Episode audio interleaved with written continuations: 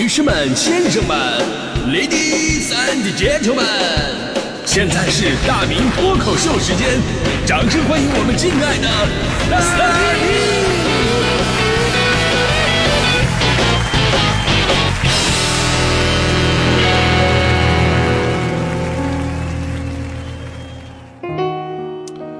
明！好，欢迎各位来到了今天的大明脱口秀，我是大明。咱们今天的话题是感恩，听着今天与众不同的背景音乐，老听众就知道我又要开始走心了。啊，感恩真的是这个世界上最美好的东西。咱们小的时候，英语老师就教导过我们，人这辈子三大美好就是岁月静好，懂得感恩，与你相随。这是人生三大美好。有朋友可能会很纳闷，好像自己的英语老师并没有讲过这段。我负责任的告诉各位，英语老师真的讲过，因为这是英文课本里边第一个篇章就非常重要的内容，是一个重点学习的常用语，那就是 Fine, thanks, and you。啊，分解开来就是岁月静好，懂得感恩，与你相随。谢谢我的英语老师，你也一定非常想谢谢我吧。感恩之所以是人类最美好的品质，是因为即便我们经常说爱是最伟大的，但是爱也需要不断的传递下去，才能够真正的成为爱。所以，传递的过程就是感恩的过程，没有感恩就没有爱。这个世界上永远没有一厢情愿、无条件，只有单方面输出的爱。啊，有朋友会说，父母对于我们的爱是无条件的，这句话是有歧义的。你想想。如果你是一个冷漠、不懂得感恩、只会索取、只会要求别人怎么样、怎么怎么样，而别人对你好就是应当应分，你对别人好就是没有那个义务，那你觉得你的父母还会对你无条件付出他们的爱吗？如果还是会的话，他只是不知道你后来变成这个熊样子而已。你的妈妈下班辛苦工作了一天，回来给你洗衣服，然后问你：“儿子，妈妈这么辛苦，你长大以后该怎么报答呢？”然后你说：“妈妈，请您放心，我长大了也不会让您无聊的。到时候您就给我的儿子洗衣服。我有孙子了，到时候您活着的话，给我孙子继续洗。子子孙孙无穷匮。你觉得你要这么回答的话，你妈会不会把你放盆里搓了呢？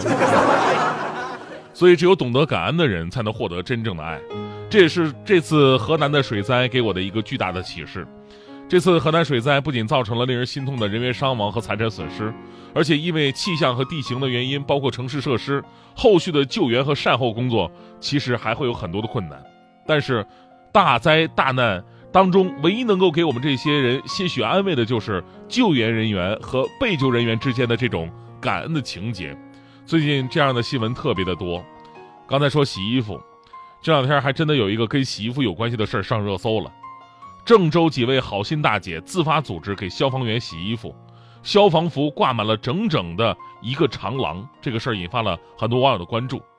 据说呢，来参与救援工作的消防员要等到晚上十一点多才会回来。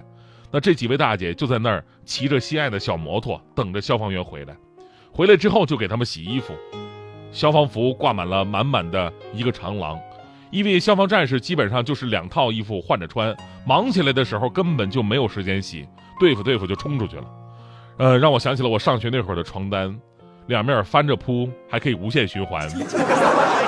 心里欺骗自己，翻过来就是新的床单呀，结果后来床单都脆了，一掰一股烟儿啊。当然我这是懒，人家消防战士是确实没时间。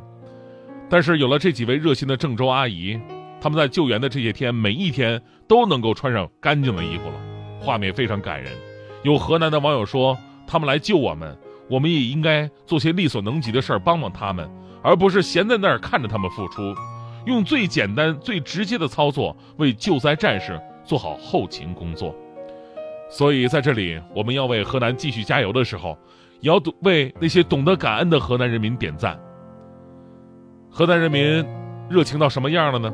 最近，安徽消防员增援郑州，奋战在防汛救灾的第一线，当地的群众纷纷留言表示感谢，并自发给大家伙送来水和食物，任凭消防员战士们怎么婉拒都不行，放下东西就走。安徽合肥的消防员感叹说：“现在我都不敢出去买东西呀，因为周边的居民实在太热情，我要买东西的话，我都付不上钱呢。还有在河南新乡，某救援队伍结束任务离开的时候，路边有很多当地的受灾群众夹道相送，有位大爷为了表达谢意，把准备好的一袋饼啊一袋饼大饼，强塞进了救援的队伍当中，然后就跑开了。远远地对着这些救援的车辆双手合十表示感恩，而他的身边还站着很多这样的人。而且我们说爱是用感恩来传递的，接下来这个事儿更能说明这个问题。七月二十七号的时候呢，河南鹤壁因为暴雨导致当地受灾，武警河南总队机动支队三百多名官兵和民间志愿者赶往现场，填装沙袋，封堵河堤，防止水位上升倒灌进村。官兵们是唱着歌，接着力，推着沙袋。气势是无比的震撼，其中啊，很多的志愿者都是来自外省，而其中有一名来自四川巴中的女孩，被发现之后呢，就笑逐颜开，因为她发现有人在拿相机拍着她，她告诉她，能不能给我开美颜，因为已经三天没有洗头了，无论什么时候，女孩子都要美美的。而至于一个四川人为什么会出现在河南，他说，四川地震的时候，外省也来帮助，所以做人。要怀着一颗感恩的心啊！不行了，今天的这个脱口秀太好哭了，这个真的，大迪同学都跑出去哭，去了？啊，灾难令人心痛，但是爱让我们再一次凝聚起来，充满生的力量。正所谓嘛，大水无情人有情，就是这种感情让我们感受到了无数的温暖，也看到了更多的希望。我们希望受灾的地区和群众能走出这次灾害所带来的阴霾，早日回到幸福生活的正轨。也希望那些在救援一线的朋友们，在完成救援工作的时候呢，也注意注意休息，注意安全，为你们所有的人一起点赞。那最后来说说大迪同学吧，大迪同学出去哭了嘛，所以呢，我们节目本着谁不在就说谁坏话的原则，来说说大迪在感恩这方面的一些改变。大迪同学以前就是一个非常懂得感恩的人，特别感恩，比我们都感恩。一般领导啊，在微信群里边说什么话呀？我们都是这么回复的：说好的，领导，领导您说的对呀，我们保证完成任务，啊，都是跪舔的风格。大迪不一样，大迪就一个字儿，恩，只有他感恩，而且他不仅感恩，还敢呵呵。作为他人生的启明灯，事业的领路人，我觉得不能这样啊，呃，这样以后是真的没有任何发展的呀。后来呢，我就通过言传身教。